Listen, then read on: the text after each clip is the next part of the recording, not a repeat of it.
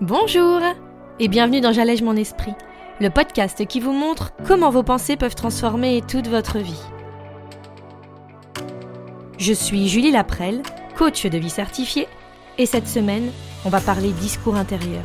Toutes ces phrases qui sont présentes dans notre quotidien et qu'on choisit d'écouter sans avoir l'impression d'avoir le choix. Alors vous êtes prêts? On y va? Bonjour à tous alors, je vous parle tout le temps de ces pensées inconscientes que l'on a et qui, bien souvent, ne sont pas très positives ou encourageantes pour nous, pour notre vie, pour aller vers nos objectifs. Mais cette semaine, je vais vous parler de ce discours conscient qu'on entretient avec nous-mêmes, qu'on entretient au quotidien et qui, lui non plus, n'est pas extrêmement bienveillant en général. Ces phrases qui tournent en boucle dans cette conversation intérieure qu'on a avec nous-mêmes. Si on analyse celles-ci, on prend vite conscience que si on les écoute, ou même si n'importe qui les écoutait d'ailleurs, ce serait normal qu'il n'arrive pas à accomplir grand-chose, ou du moins pas les buts les plus grands dont il aurait envie dans sa vie. Mais surtout, on peut voir que ça n'attend pas de réponse. Comme si notre cerveau nous disait ce qu'on était, ce qu'on faisait, sans pouvoir vraiment le remettre en question. C'est pour ça que nous allons discuter en ce mardi de l'importance de se parler plutôt que de s'écouter.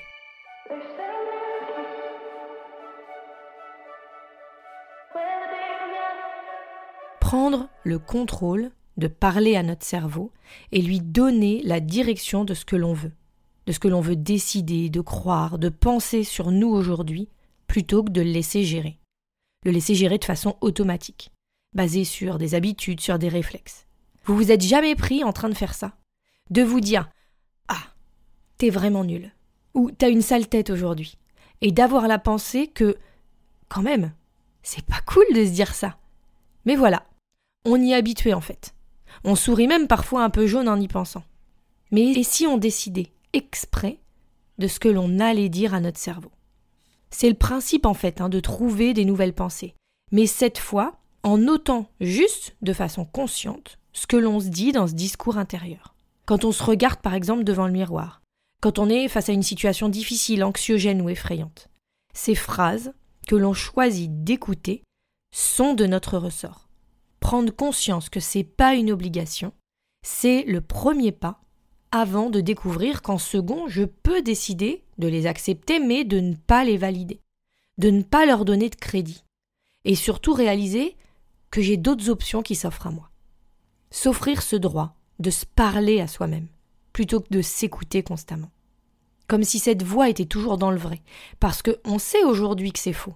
Et même si une infime partie de nous peut encore douter, et penser que c'est comme ça, qu'on est comme ça, eh bien, je veux juste vous donner ça aujourd'hui. C'est un choix. C'est un choix qu'on peut faire, qu'on peut décider. Choisir le discours que l'on va avoir avec nous-mêmes sur nous-mêmes, c'est à une pensée. Prendre cette décision, c'est nous laisser enfin le droit de prendre la direction qu'on veut, sans avoir honte ou sans se sentir coupable de ce que notre cerveau nous offre actuellement.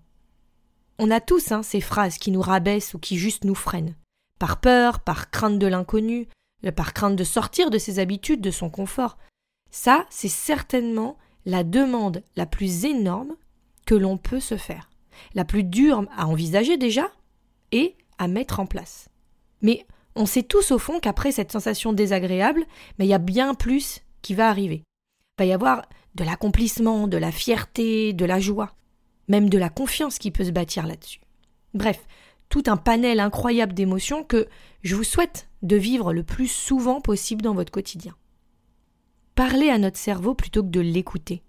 Ça veut dire que on va pas lui demander la permission de penser quelque chose ou de faire quelque chose. On va enfin prendre les rênes en lui disant directement ce vers quoi on veut s'orienter, avec la confiance, la certitude que c'est ça qui est bon, pour nous, ou au moins qu'on se donne la chance d'essayer. Et c'est grâce à ça que ce discours intérieur, auparavant si familier, si présent et bien souvent freinant, va pouvoir être mis en question.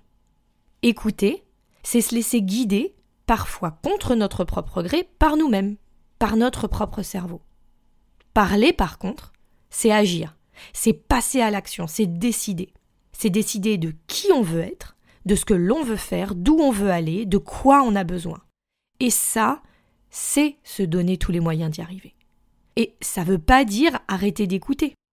Parce que c'est comme ça qu'on va apprendre, c'est comme ça qu'on va comprendre d'où on en est, pourquoi on y est, mais aussi et surtout pourquoi on le veut peut-être plus.